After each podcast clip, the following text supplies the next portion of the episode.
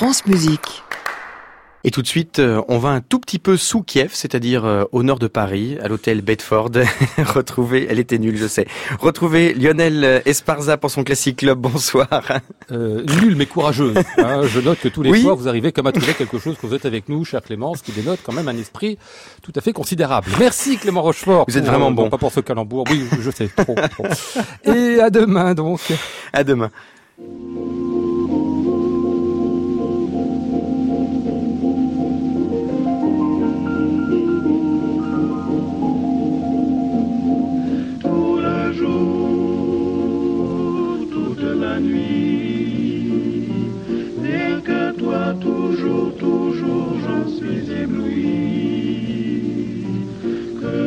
Sois au loin, qu'importe, puisqu'en moi tendrement je t'emporte, oh mon amour, nuit et jour. Bonsoir à tous et bienvenue dans le Classic Club, votre émission sur France Musique tous les soirs de la semaine, 22h en direct depuis l'hôtel Bedford à Paris et sur notre site internet francemusique.fr en podcast et en réécoute jusqu'au bout de la nuit. Je suis ravi de recevoir un chef d'orchestre aujourd'hui qui va travailler à l'amitié franco-russe et Dieu sait qu'avec les histoires politiques aujourd'hui, il y en a besoin. Tougan Sokiev qui se partage encore entre euh, Toulouse et Moscou, une fois pour l'opéra, une autre fois pour la musique symphonique. On parlera de tout cela avec lui de ses prochains concerts aussi. Ce sera pour l'essentiel de cette émission, mais nous aurons peut-être aussi une visite, celle de Léa Desandré et Thomas Dunford qui étaient en concert ici même au Bedford il n'y a pas deux heures et qui nous ont donné un moment de musique absolument éblouissant, enfin tordant, enfin tout ce que vous voulez quoi. Bref, nous sommes ensemble jusqu'à 23 heures. Bienvenue à tous dans le Classic Club.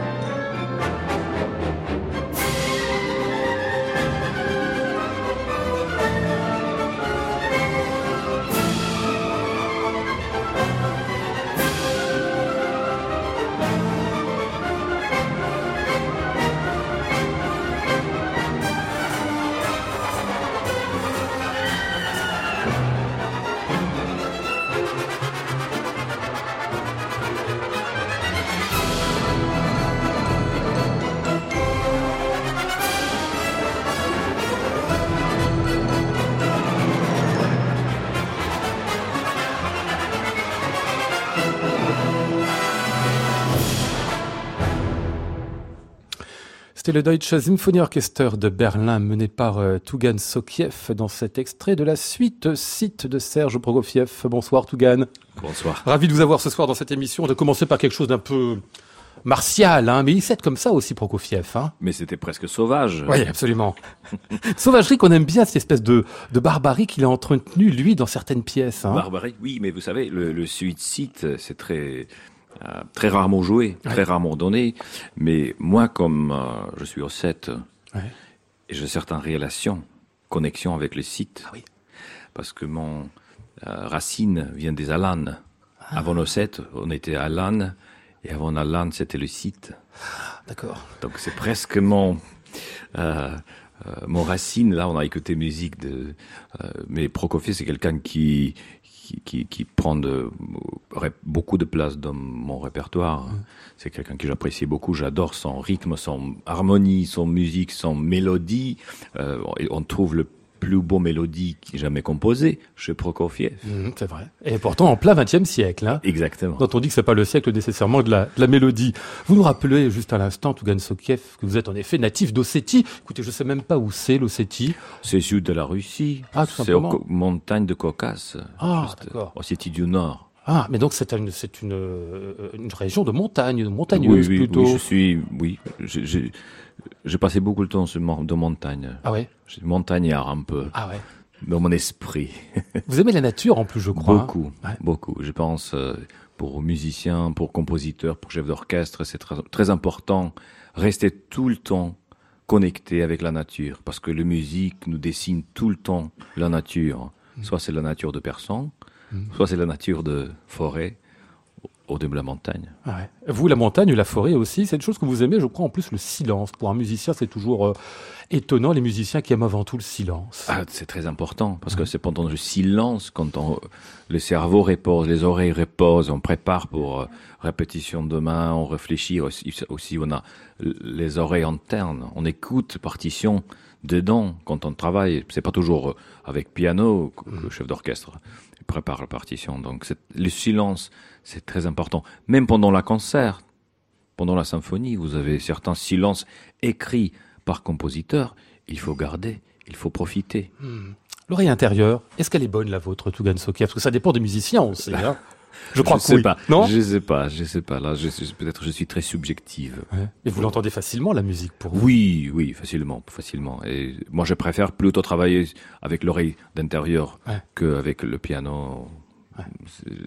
Je prends, je cherche, je trouve beaucoup plus de couleurs comme ça. Ah oui? Oui. Vous les trouvez à l'intérieur d'abord? D'abord et après, j'exprime, j'essaye de trouver avec euh, l'orchestre. Vous dites bien les couleurs, parce qu'on se dit, imaginez une mélodie, imaginez un rythme, moi j'y arrive. C'est comme à la portée du premier euh, mélomane venu, on va dire. En revanche, les couleurs orchestrales, c'est plus compliqué d'imaginer un, un son de trombone, d'imaginer un, un violon. Euh, c'est très difficile, c'est très, di- c'est très différent. Ouais. Et couleurs d'orchestre, même au trombone, on peut trouver dix couleurs différentes. Violon, qui peut euh, chanter bien la mélodie aussi, peut donner en couleur très très raide, très presque agressive. Donc, euh, il a tellement, il a mille couleurs possibles avec l'orchestration, surtout avec euh, compositeurs comme Prokofiev. Je reviens au fait que vous êtes au 7, comme on l'a dit tout à l'heure, Tougan Sokiev, il y en a un autre, c'est une terre de chef d'orchestre, hein. enfin il y en a peut-être plusieurs autres, mais un qu'on connaît bien. Valérie Gergiev, dont vous avez été euh, l'assistant pendant très longtemps, Oui. euh, qui vous a qui vous a beaucoup euh, adoubé, beaucoup euh, proposé de d'engagement aussi, je crois. Vous en êtes toutes vos relations maintenant, parce que lui, il est à Saint-Pétersbourg, c'est le maître de Saint-Pétersbourg. Maintenant que vous êtes au Bolchoï, c'est un petit peu le- l'opéra. C'est le deux théâtres, c'est les frères. C'est frère, les deux frères. Bon. Les deux frères, frère à Saint-Pétersbourg et frère de Moscou. Euh, Peut-être frère moscovite, il est un peu plus vieux Ouais. que frère. Oui, parce que à, Moscou, aujourd'hui, ça c'est notre 243e saison. Ah oui, quand même. Oui. Ouais. Et au, au Saint-Pétersbourg, c'est 234e. Oh bon, ça va, On ça, a à 10 ans après, 10 oui. ans de différence, mais c'est quand même une différence. J'étais en train d'imaginer un siècle, non. Ah oui, non, non, non. Euh, donc euh, c'est très important. Moi, je suis très très fier de mon parcours euh, et mon, mon 10 ans de travail avec Valérie Gergiev à Mariinsky et maintenant avec euh, mon 5 ans de, de, de travail au Bolshoi, c'est quelque chose qui m'aide beaucoup et euh, je- je- j'aime l'opéra beaucoup grâce à mon euh, existence au Saint-Pétersbourg. Ouais, on va parler de tout ça avec vous, Tougan Sokiev. On va évoquer évidemment l'orchestre du Capitole de Toulouse qu'on va écouter euh, à l'instant euh, dans ce qui suit, c'est-à-dire la quatrième symphonie de Tchaïkovski, pour rappeler que ça fait quand même maintenant pas loin de 15 ans que vous êtes à la tête de l'orchestre du vrai.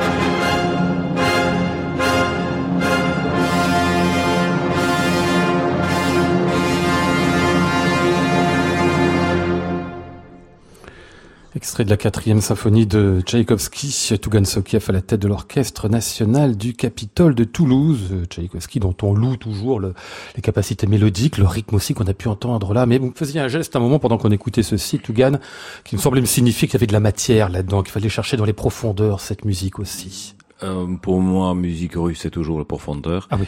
Et justement, ce que je trouvais avec l'orchestre du Capitole pendant tout mon premier rencontre, en octobre 2003, euh, je me souviens, c'était Prokofiev, Roméo et Juliette, suite, et j'ai tout de suite, sans demander, je trouvais cette sonorité très très russe. Ah, et je pensais comment c'est, je, je me suis posé la question comment c'est possible l'orchestre qui dans son ADN toujours hein, existait avec musique française. Mais voilà, elle a quelque chose. Il faut dire qu'il y a des accointances entre la musique française et la musique russe, on le sait, vous allez nous le prouver d'ailleurs avec toute une série de, de concerts dans, dans quelques jours à peine, des accointances qui remontent au moins au 19e siècle et la fascination qu'ont eu finalement les compositeurs français, et Debussy, la Ravel et tout ça pour les compositeurs russes. C'était toujours ça. Et ça, grâce à ça, je pense, on n'a jamais perdu le lien musical entre nos deux pays. Mhm. Ça, c'est important. Euh, on y reviendra peut-être un petit peu tout à l'heure, Tougan Sokev. Il se trouve que pendant qu'on écoutait ce Tchaïkovski, vous me faisiez une petite leçon de choses sur la différence entre Saint-Pétersbourg et Moscou. Et Moscou, il a en musique. vraiment, voilà. D'abord, au, au niveau de direction d'orchestre, il a deux écoles différentes. Ouais.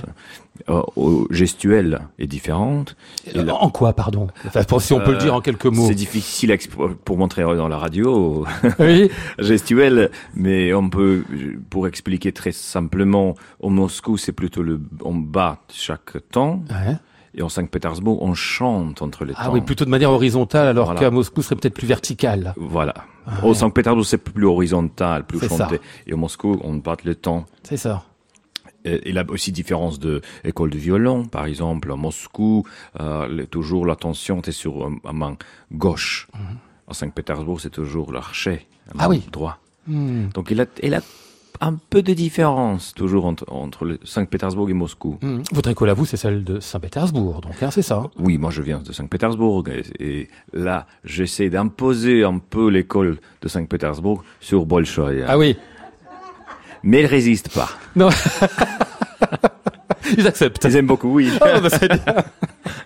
Alors je dis école de Saint-Pétersbourg parce que bon, évidemment, vous étiez enfin, l'un des élèves de Mouzi, mais quelque chose m'étonne. Il y a eu deux élèves à quelques années de distance, vous et Théodore Curensis. Il y en a eu beaucoup d'autres, hein. Mais on connaît très bien aussi euh, en France Théodore Curensis. Et il n'y a pas de chef d'orchestre plus différent que vous, à la fois dans la, dans la gestuelle, dans la nature, dans la manière d'être. Comment on peut comprendre ça alors que vous avez le même professeur et que vous me dites que vous venez de la même école? Moi, je pense que c'est le talent de, de notre professeur Elia Moussine qui a eu cette possibilité de ne pas cacher personnalité. Il a cherché toujours l'individualité et développé. Parce que tous les élèves de Moussine, ils sont tous différents. Hmm. Et ça, c'est un grand talent de grand professeur, Mhm. de développer personnalité de chef d'orchestre. Et comment ça se fait ça? Parce qu'a priori, moi je me dis autant pour jouer d'un instrument, enfin pour jouer d'un instrument, j'imagine mieux comment la personnalité peut s'exprimer. Mais quand on doit faire des gestes pour diriger 80 personnes, il y a quand même des trucs à faire, des trucs techniques qui sont la base. Oui, mais il explique d'abord les techniques, le gestuel, euh, comment on dirige, comment on dirige euh, l'orchestre à cordes, Ouais. euh, harmonie, euh, rythmique, percussion. Mais après tout ce qui sort avec le gestuel, Ouais, ça, ça c'est personnel. ça c'est personnel. Ouais. Et ça, ça s'apprend pas pour le coup. Oui, parce que très souvent les professeurs qui imposent même interprétation Mhm. de la symphonie, par exemple. Et ça, il faut pas faire. Faut laisser venir l'interprétation Exactement, c'est très personnel. Hum. Quand vous donnez des cours vous-même, euh, Tougan Sokiev, par exemple au sein de l'académie euh, que vous ferez, l'académie de, de chef d'orchestre, qu'on est Oui, à, ça a commencé à trois sa ans. troisième saison, c'est ça, troisième euh, saison, à Toulouse. on- on- je, je cherche aussi, j'essaie bien sûr, je peux pas faire comparaison avec euh, le professeur euh, Ilya Moussi dans Saint-Pétersbourg, mais c'est quelque chose qui, qui est très important pour moi. Je viens de grandes écoles euh, de direction d'orchestre russe, et en France, on a tellement de talent musical. Ici, euh, on a eu chef d'orchestre extraordinaire, ici en France, mais on n'a pas encore cette grande école de direction d'orchestre. Et j'espère qu'un jour, avec ce travail, on peut dire, finalement, on a l'école en France de direction d'orchestre. Même si ça passe par un O7. Oui, Enfin, pourquoi, Pourquoi pas pourquoi pas De toute façon, on dit école, Mais il faut qu'il y ait quelqu'un qui commence. Bien sûr, absolument, oui, oui. Euh, Aujourd'hui, euh, il y a beaucoup de jeunes chefs d'orchestre français qui essayent de lancer le carri- la carrière et je vois les difficultés. Ouais. Il faut essayer. C'est pour ça que j'utilise l'orchestre du Capitole. Et je suis, euh, je dis mille fois merci à l'orchestre du Capitole pour sa patience. Parce Mhm. que pour travailler avec les jeunes chefs d'orchestre, c'est pas facile.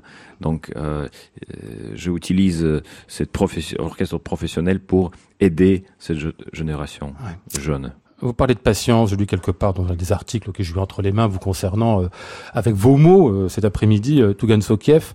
J'ai la patience d'un éléphant. Je croyais que les chefs d'orchestre, au contraire, étaient très impulsifs, qui voulaient que tout aille tout de suite. Il Vous, faut non. pas. Faut pas. Il faut pas. Il faut toujours résister d'exploser. Il faut. Oui, mais ça veut dire que vous avez envie d'exploser quand même. Ah oui, quand même. je suis, euh, je suis pas en machine, Ouais. mais il faut pas. Il faut pas parce que les conséquences, ils sont beaucoup plus graves qui vous allez obtenir, les choses que vous allez obtenir avec cette explosion. Ah. Alors pardon, je dois rectifier, vous n'êtes pas patient. Vous vous forcez à être patient. Oui. il faut. Ça, c'est que j'ai appris ça aussi. Ouais. Parce que quand 10 ans, 15 ans avant, j'étais pas comme ça. Mhm. Mais j'ai appris ça. Ouais. Et c'est à Toulouse que vous l'avez appris, entre autres? Euh, Pour ça que vous ont toujours aimé à Toulouse, hein, j'ai l'impression. oui, hein. oui, oui, pas à Toulouse. Mais à Toulouse, il faut parfois exploser. Ah oui? Oui. C'est des. Français après. C'est les. Français, voilà. Il faut, il faut pas rester nordique. Ça, ils aiment pas les Français. oui, non, pas du tout, pas du tout. C'est peut-être quelque chose de, qui est de commun entre le- l'esprit russe et l'esprit français. C'est peut-être un peu toujours Explosif. caricatural de dire ça, mais il y a de la passion, quoi. Voilà, exactement. Ouais. C'est ce qu'on partage, comme une, on dit euh, euh, chose pour partager. Ouais. C'est ce qu'on partage ensemble avec les a en Français. commun. Oui, en commun. Merci. Classic Club, Lionel Esparza, France Musique.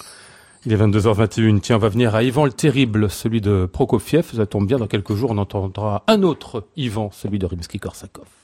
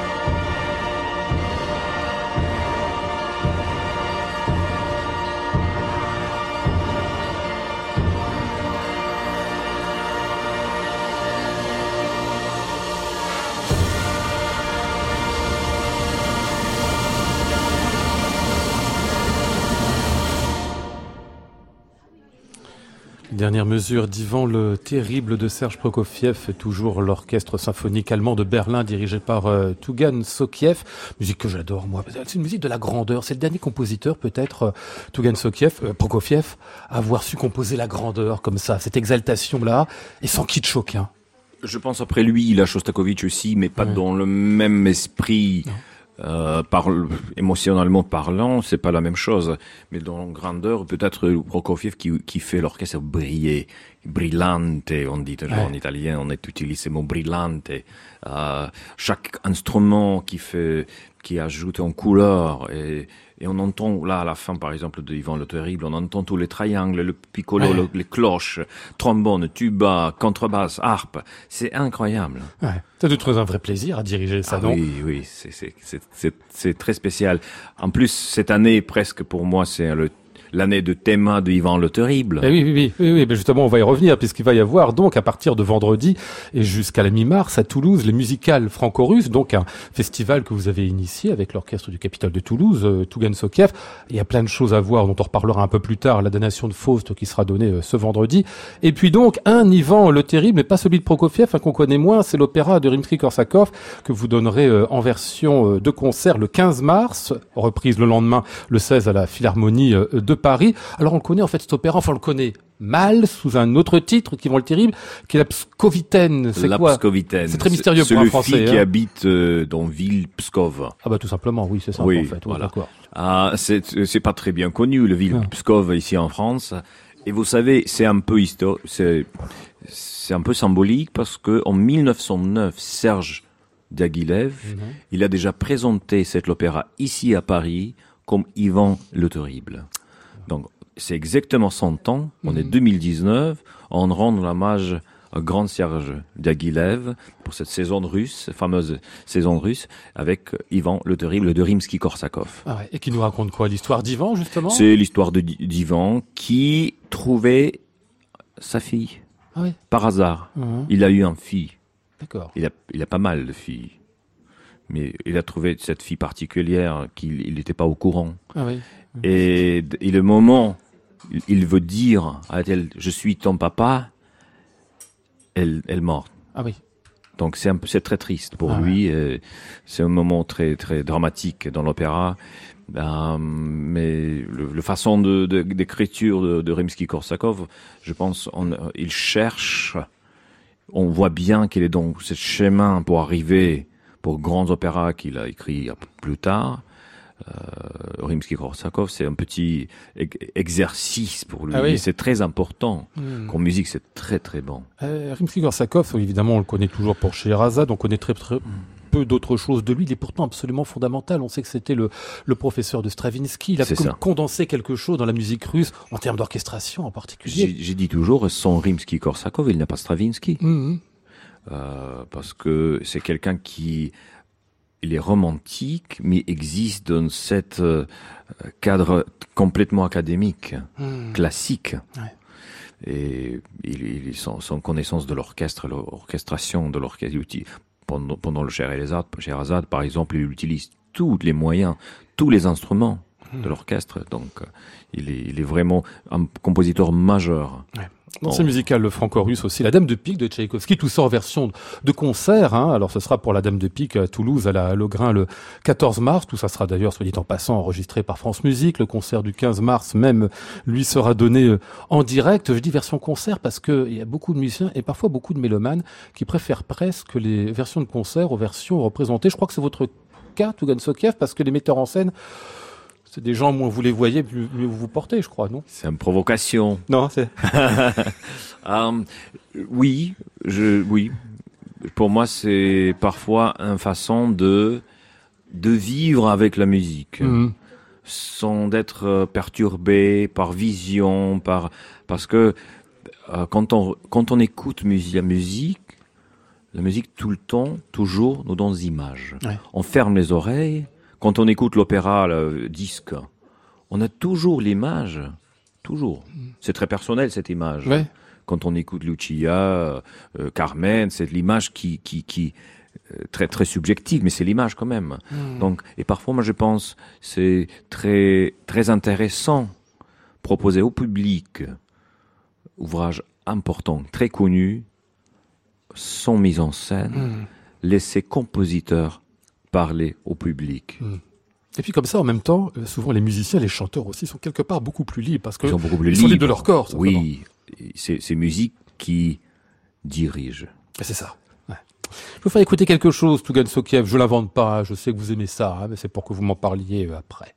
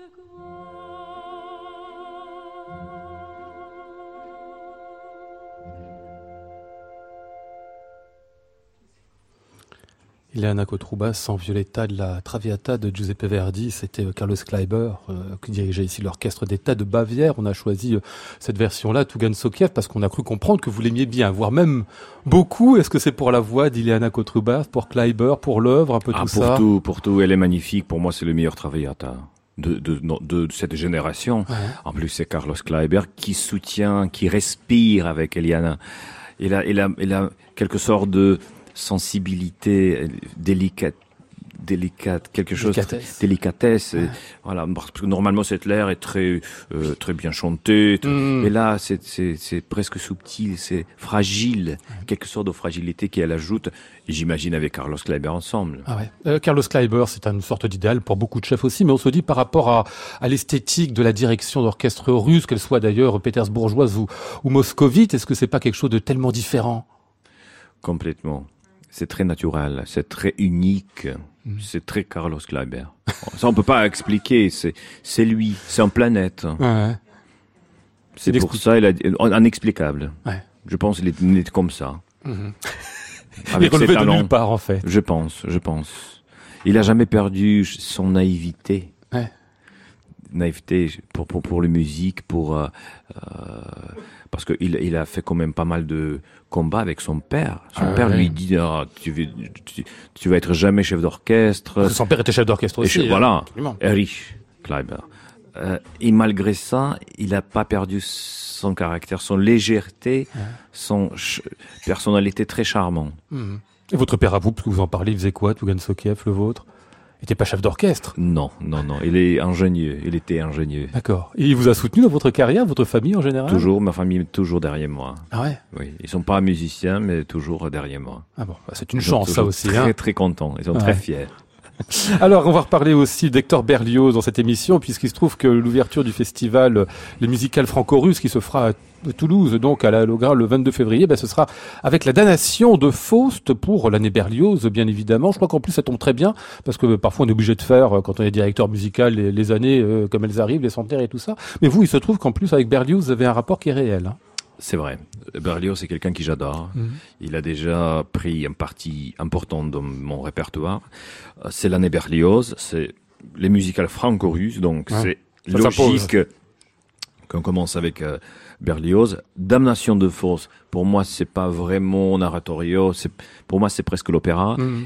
Et déjà au Bolshoi, on a fait, j'ai imposé, et on a déjà fait la production, Ouais. mise avec mise en scène de, de Damnation de force avec Peter Stein, grand Peter Stein.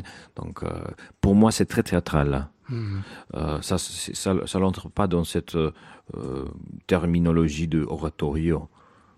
C'est théâtral, c'est opéra, c'est spectacle, c'est concert, elle a tous, et- tous les éléments. Mhm. Et vous avez belle l'orchestre qui, qui, qui, qui a cette musique dans son ADN. Mhm. Vous avez le chœur du Capitole qui va participer à ce concert et belle distribution. Ouais. Il y a quelque chose de Ber- chez Berlioz qui est un petit peu presque russe, je dirais, dans le côté la fantaisie, la folie, les excès, enfin dans ce qu'on, l'idée qu'on se fait de, de l'esprit russe, évidemment. Encore une fois, on fait dans le gros trait. Mais il y a ça quand même chez Berlioz. Il a exactement ça et je pense peut-être pour cette raison-là, le deux visites qu'il a fait Berlioz pour la. Russie, Il est allé?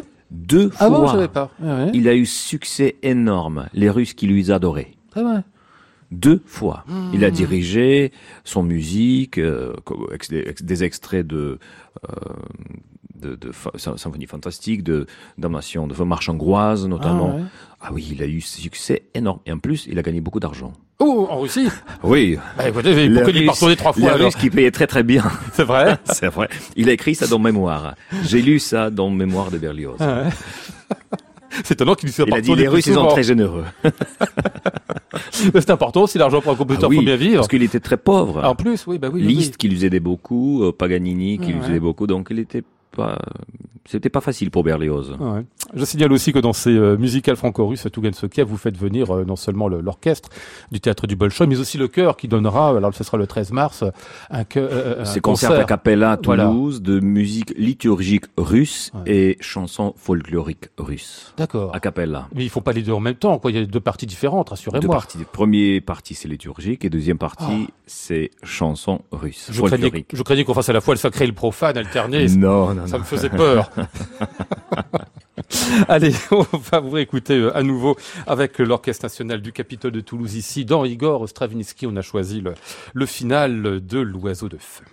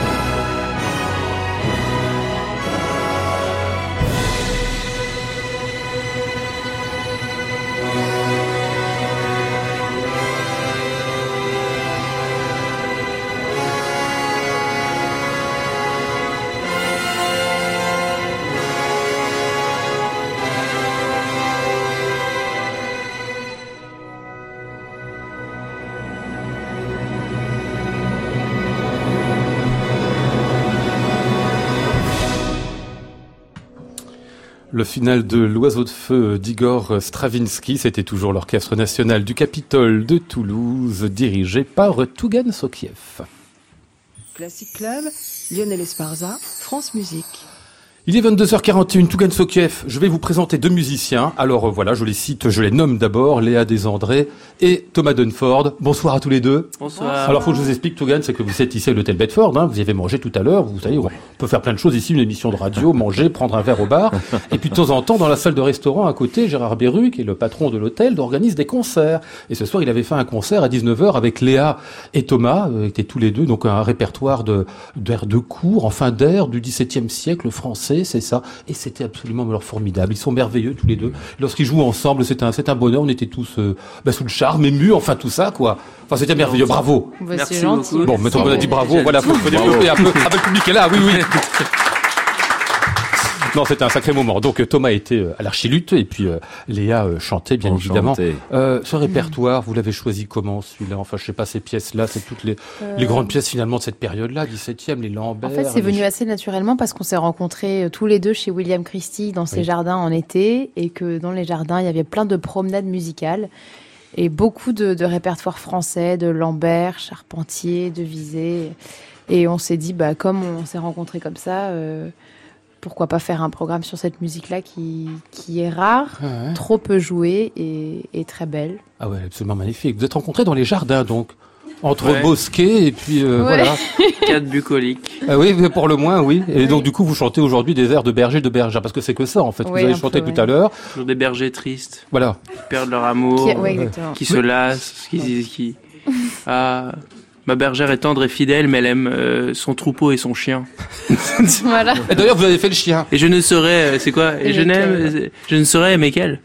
Ouais. Ouais. Mais, mais parfois, quand même, l'amour est heureux. Ça arrive rarement et ça peut arriver quand même. Oui, hein. c'est vrai, Ce qui est beau, c'est qu'il y a le contraste entre tout ça, en fait. absolument. En fait, c'est la variété de ces pièces qui est, qui est- qui est Ouais. assez dingue. hein. Ouais. Et puis les, les abysses quand même de, enfin, de tristesse dans lesquels on tombe parfois. Dans les, c'est comment les tristes déserts, par exemple. Oui, que vous avez et les poèmes sont très beaux, justement. Ouais. C'est ça qui, qui, qui peut être surprenant parce qu'il y a des textes très grivois, ri- des chansons rigolotes, et puis tout d'un coup, on tombe sur des textes qui sont plutôt courts parce que les formes, c'est assez, euh, c'est ABA. On revient Ouais. sur, euh, il y, y a peu de, peu de textes, mais c'est de la très belle poésie. Ouais. C'est merveilleux l'entente qui est entre vous deux aussi. Enfin, ensemble, vous connaissez bien. Vous faites ce répertoire peut-être beaucoup, mais je sais pas, il y a, y a chez vous une sorte de naturel. Enfin, on va dire, c'est l'ultime école baroque, quoi. Comme si vous aviez intégré tout ça, l'un et l'autre. Euh, Vous, par exemple, euh, Thomas, à l'archilutte, on, on, on se dit que cette musique-là, vous la respirez, vous avez grandi avec. C'est vrai que j'ai beaucoup entendu cette musique, comme mes parents jouent tous les deux à la viole de gambe. Ouais. On trouvait que, euh, ma sœur et moi, trouvait que c'était ringard la musique baroque. Comme t'es petit, fallait pas faire comme les parents. Et au final, je suis tombé sur le luth. Et en fait, c'est, non, c'est pas ringard la musique baroque. La musique, c'est beau. Et, et le luth, j'aime aussi. Oui, bah oui, c'est très très beau, surtout jouer comme ça. Oui, c'est vrai qu'il a cette capacité impressionnante à l'improvisation. Il fait ça Eh oui. depuis très longtemps et il est quand même euh, assez talentueux. On lui dira pas, il nous entend pas, mais euh, c'est c'est assez incroyable de le voir comme ça improviser euh, sur ces lignes de basse qui sont euh, en soi très pauvres. C'est Ouais. une note et euh, lui il crée un monde. Ouais. Ouais, mais bon, euh, je suis un peu un débutant à côté de, de ces mecs-là à l'époque. Quand on regarde ce que Bach était capable d'improviser tout ça, on ne peut que être humble. Ah ouais. Je pense que c'est, c'est une pratique euh, qui, qu'il faut qu'on cultive euh, de nos jours, de, de, de créer de la musique, de, d'être euh, dans un, quelque chose de créatif, parce que c'est, Non, mais ce qui est formidable chez vous, comme c'est que, entre guillemets, les baroqueux, pardon de ce terme-là qui est pas très joli, en règle générale, ils partent de la partition, et puis de temps en temps, il y en a certains qui se disent l'improvisation était importante à cette époque. Donc, comment on fait pour retrouver ça? Vous, on a l'impression que c'est une sorte de, de rapport instrumental qui est naturellement improvisé, que la partition, à certains moments, euh, se fixe comme ça, presque naturellement, quoi. En fait, ce qui se passe, c'est qu'on est tout le temps dans la. On a une ligne de basse, c'est très proche du jazz, je trouve. On a une ligne de basse, il y a la chanteuse qui est en train de, de déclamer un texte, et dans l'intention du moment, il faut réagir à ce qui est en train de se passer. Et avec la connaissance harmonique, euh, il y a- il y a un procédé créatif qui a lieu dans le moment, et qui est là pour servir l'émotion. euh. Ce qui veut dire la seule chose écrite, en fait, et, euh, qui est restituée par vous deux, c'est la, la ligne de chant de Léa. Sinon, vous, après, vous faites autre chose. Ouais, moi j'essaye de. Ce qui est bien avec un texte, c'est que l'émotion est, est directement dedans. Et dans la voix, c'est très instinctif aussi. Donc, euh, on sait pas ce qui se passe, mais tout est dans le présent et pas dans Pas forcément dans le calcul, ouais. Mhm. Peut-être dans le présent, si vous nous jouiez un truc, puisque vous avez sorti l'archilutte, euh.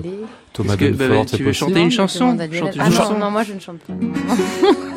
Une petite chanson Non, toi, Vous appelez ça une chanson Je crois que c'était air de coup. Un air de cours, un air sérieux, un air à boire. Bien sûr. Tiens, Tiens, je, je- attendez, je tends le micro. c'est un meilleur. Ah oui, alors... euh,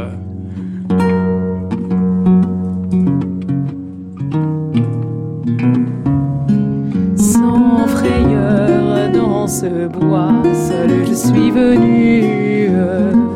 J'y vois Tirsi sans être ému. Ah, ah, n'ai-je rien à ménager? C'est grave, j'ai un peu octavié, je me suis emballée. Sans frayeur dans ce bois, seul je suis venu. J'y vois Tirsi sans être ému. N'ai-je rien à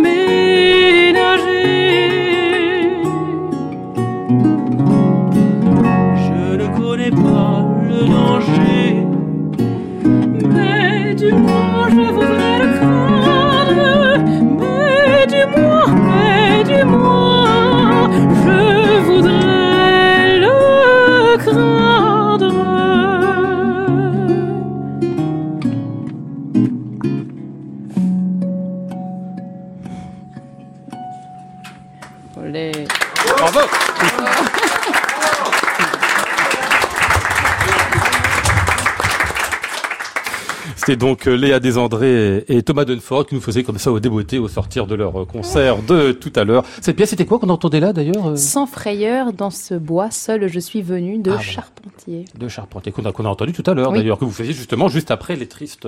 Triste Les désert, tristes qui est très déserts. pop, moi je trouve. Ah, ah oui? Ouais, il y a un truc, euh, je sais pas. Ah ouais. Ça swing quoi. Ouais. Et c'est marrant, vous avez fait une, je sais pas combien, 12, 15 pièces peut-être euh, tout à l'heure en trois quarts d'heure de musique, enfin à peine une heure comme ça, et vous les faites euh, sans interruption, c'est-à-dire qu'une pièce se termine, vous passez, euh, vous passez immédiatement euh, à une autre, juste un petit silence comme ça, et vous enchaînez euh, sans applaudissement du public, alors qu'on est tout le temps en train de vouloir comme ça vous applaudir aussi. Vous savez que vous nous Ouais, frustrez. j'espère que vous étiez pas trop... euh, on avait frustré. peur que vous soyez mal à l'aise. euh, non, mais c'est- les- frustré. En fait, on aime tenir cette tension parce que ça crée du coup une magie, on est tous plongés dans, dans l'instant et c'est vrai que les applaudissements entrent, font plaisir, mais cassent la magie du moment. C'est vrai, d'accord. Euh, C'est un peu notre mission, euh, une de nos missions pendant les concerts, on se dit on va tenir les silences entre les pièces. Et quand on y arrive, c'est c'est magique à la fin parce qu'on a tous vécu une heure de musique euh, ininterrompue. En tout cas, ceux qui sont magnifiques, ces musiciens. hein. Ah, bravo. euh, là, je ne sais pas quoi dire parce que là, je suis tout, tout de suite transporté pour cette période. Eh oui, ah oui. C'est bravo. Merci beaucoup. C'est très touchant. Merci. Et puis c'est une période qui est très très, enfin incroyablement prenante aussi, hein, bien sûr, cette musique-là et puis cette texte. Bon, bref, c'est un concert superbe. On va écouter euh, Léa Desandré dans ce qui suit. Euh, c'est un disque Handel qui est paru il y a pas longtemps. On en avait parlé ensemble, il y a un mois, c'est ça, hein, avec Jean-Philippe Collard qui était là d'ailleurs à, à l'émission. Hein. Bah là, c'est pas lui qu'on va entendre. Jean-Philippe, c'est vous, euh, Emmanuel Haïm, qui dirige dans cette euh, Lucrèce.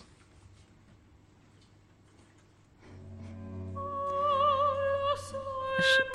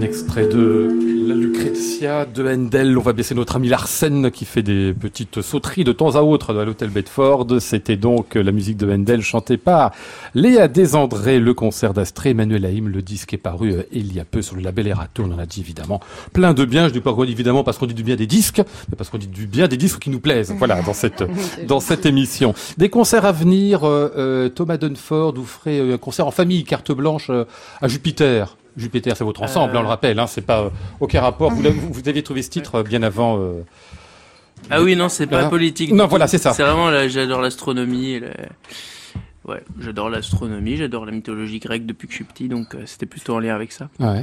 Euh, 3 donc, avril, donc, à la 3 salle Corto. avril, c'est un concert euh, famille et amis, donc il y aura Léa des André qui va chanter, parce que je l'aime beaucoup, c'est une super oui. fille et une super chanteuse. Et euh, Une bonne, une bonne copine aussi, non? Ouais, Ouais, ouais, ouais. Jean Rondeau aussi. Ouais, ouais. hum, c'est un bon copain, il est génial. euh, Kevin Chemirani, qui, qui joue du Zarb, Qui est et qui est aussi un, un- un Oui. frérot. Et puis la et, famille euh, aussi. et mes parents. Ah oui, oui. Et tout le monde sera là, donc. Voilà, c'est un moment familial. Vous savez déjà ce que vous jouerez, non, euh, Léa? Euh, nous, on va faire peut-être une pièce française comme on a fait ce soir Ouais. euh, à l'hôtel Bedford, une pièce italienne. Je pense que Thomas va faire un petit peu tout ce qu'il a fait depuis qu'il est enfant. Comment ça De tout, vous voulez dire pas absolument tout. Oui, non, voilà, non, non, de tout. Donc euh, de la musique anglaise, italienne, française. Ah ouais.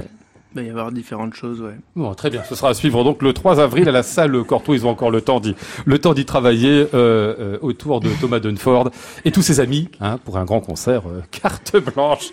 Tougan Sokiev, on aime bien le naturel de ces jeunes gens. Hein. Ah oui. Naturel, mais en même temps, hein. tellement sublime musicien, quoi que je vous dise. Moi, Ouais. c'est- ouais, Vous êtes instrumentiste d'ailleurs, vous-même, je sais même pas. Pianiste. Ouais. Et jusqu'à de, fait, de, jusqu'à quel niveau? Ou le, le niveau aujourd'hui euh, de, de mon chambre. Ah ouais, Je d'accord. Juste travaille chez dans vous. mon, oui, dans mon bureau, c'est tout. Ce qu'il faut quand même pour regarder les partitions d'orchestre Ouais, ouais, aussi. ouais. Eh Oui, oui, oui. Et quand je de travaille avec les chanteurs, je travaille moi-même au piano avec les chanteurs. Ah bon, bah, le suffisamment. coaching. Ah ouais, ah oui, quand même. Pour jouer des, de l'opéra, oui, bien sûr. Ah ouais, quand même suffisamment pour faire ça. Vous aimez bien Oui. les chanteurs, oui Ah, j'adore. Ah oui. J'adore. Ça, c'est mon job. Ah non, mais je dis ça, pardon, il y a des chefs d'orchestre qui n'aiment pas les chanteurs, hein, même, Oui, des, même chefs d'orchestre d'opéra, on en connaît. Hein. Non, non, mais oui, il vaut mieux aimer ça, mais bah, bon. Non, mais Léa, c'est compliment pour votre belle voix. Ouais, Vous avez une belle voix qui, qui euh, c'est c'est peut-être un jour on peut imaginer Ah, quelque chose. Vous, euh, vous allez venir au du Bolshoi, il n'y a pas de problème. Ah, bah, écoutez, moi, moi, vous n'oubliez pas midi pour cent, bien sûr, hein, parce que c'est moi qui fais la rencontre. Pardon, excusez-moi, hein, on perd pas le nord, mais euh, il faut jamais. Bon, très bien, on va rappeler euh, Tugan Sokiev. Donc, la donation de faux, ce sera le 22 février, c'est-à-dire euh, ce vendredi, pour célébrer euh, l'année euh, Berlioz euh, à Toulouse, à la à l'Augrin. On espère d'ailleurs euh, la salle. Tiens, je vous ai même pas demandé où elle en est où cette salle de la Philharmonie de Toulouse dont vous m'avez J'espère- parlé la dernière fois. C'est en J'espère, cours toujours. les, les, les, élus, je- je- j'espère, je pense et je sais que Jean-Luc Moudin, président de la métropole et maire de Toulouse, il est très engagé, Ouais. il est très attaché. Je pense qu'il travaille sur ça. Il faut le faire. Ça très bien, parce que là, à Logan, c'est bien, mais avoir une vraie salle, on sait qu'à Paris, on est content de l'avoir. Et puis, euh, il y aura donc, entre le 13 et le euh, 15 mars, la venue du chœur et de l'orchestre du Théâtre du Bolchoï, Yvan le Terrible, et les chanteurs Et les aussi chanteurs du Bolchoï. Yvan le Terrible de Rimsky-Korsakov, La Dame de Pie de Tchaïkovski en version de concert, tout ça, et puis vous serez à la Philharmonie de Paris le 16 mars. Je vous remercie euh, tous les trois. On va applaudir encore euh, Léa et Thomas, quand même, on les a tellement aimés ce soir. Et puis on va refermer justement cette émission avec euh, Thomas Dunford dans euh, cette gigue de la première suite pour violoncelle de Jean-Sébastien Bach.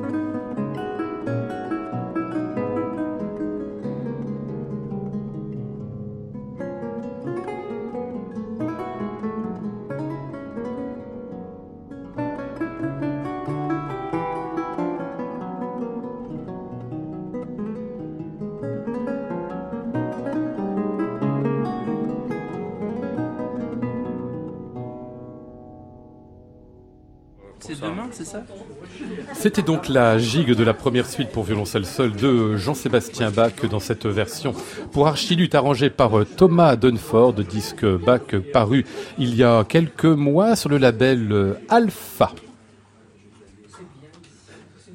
Ah, on va attendre le générique final.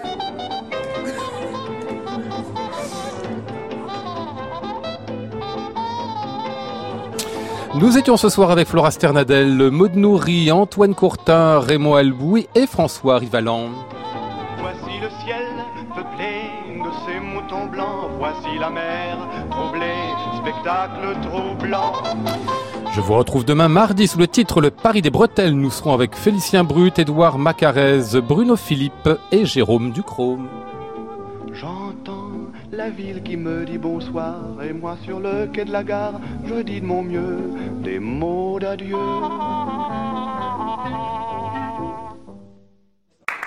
À réécouter sur francemusique.fr.